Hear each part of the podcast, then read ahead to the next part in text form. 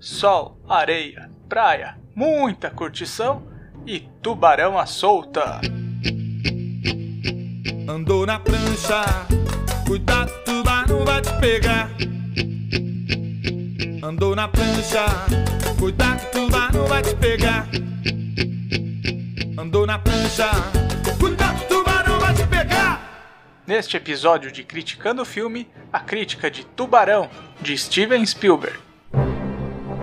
Bem-vindo ao Criticando Filme, podcast de críticas cinematográficas de obras-primas e pérolas não tão boas da sétima arte, com uma leve pitada de humor.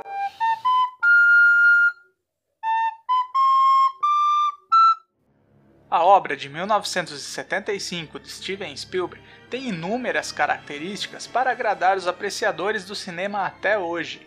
Baseado na obra literária do autor Peter Benchley, o filme mostra a luta do chefe de polícia Martin Broad para fechar as praias de Amity, uma pequena cidade estadunidense, após alguns banhistas sofrerem ataques fatais praticados por um grande tubarão branco o policial encontra resistência do prefeito da cidade, que não quer alarmar os moradores e turistas.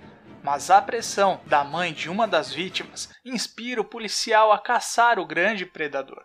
Os humanos insistem de todas as formas que aniquilar o ser marítimo de 8 metros de comprimento, que pesa 2 toneladas, é melhor do que fechar as praias durante feriado na alta temporada.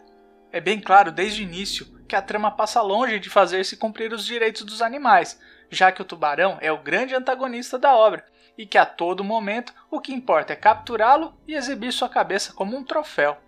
O filme é considerado o primeiro blockbuster da história do cinema, já que contou com um orçamento de 9 milhões de dólares e sua receita fechou em 407 milhões.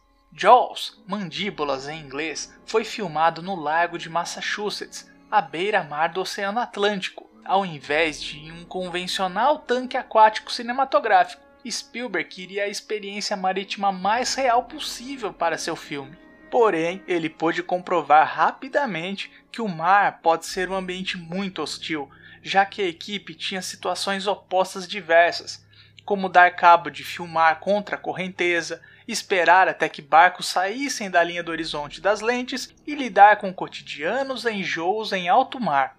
O sol forte do verão norte-americano também não foi um grande aliado da produção, bem como os três tubarões robóticos usados, que frequentemente apresentavam avarias. Fato este fez com que a equipe batizasse carinhosamente a película de flaws, ou seja, falhas em inglês, não à toa que Spielberg tinha medo que ao final dos mais de cinco meses de filmagens, tempo esse extrapoladíssimo, sua equipe o jogasse à deriva no oceano.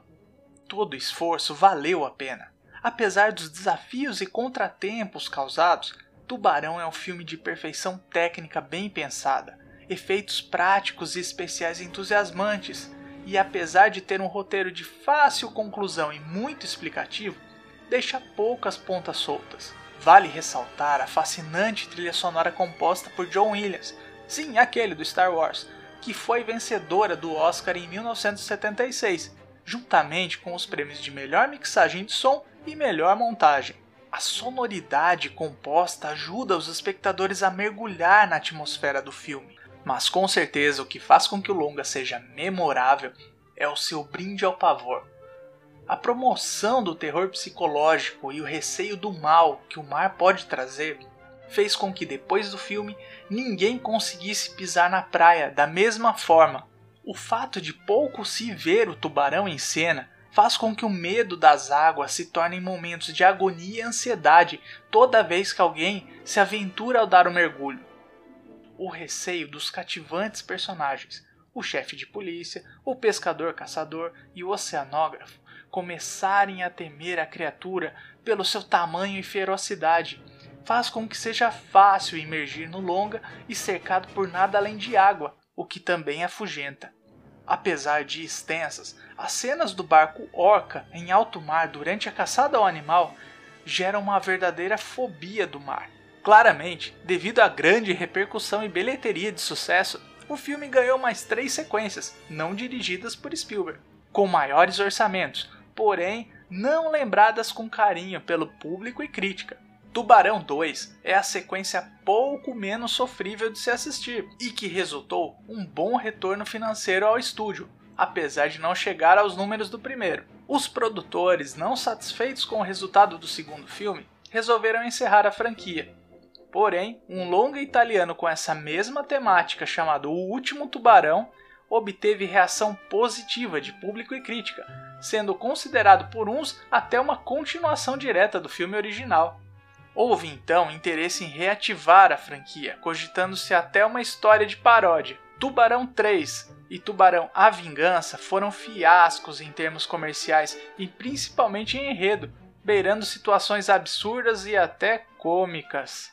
Em contato com filmes como Do Fundo do Mar, Sharknado e o mais recente Mega Tubarão, Jaws, mesmo parecendo um filme idoso para os dias atuais, continua sendo um marco na história do cinema de suspense e, sem dúvidas, um divisor de águas na carreira do diretor Steven Spielberg. Uma película que, mesmo temporal, merece sim ser vista e revista.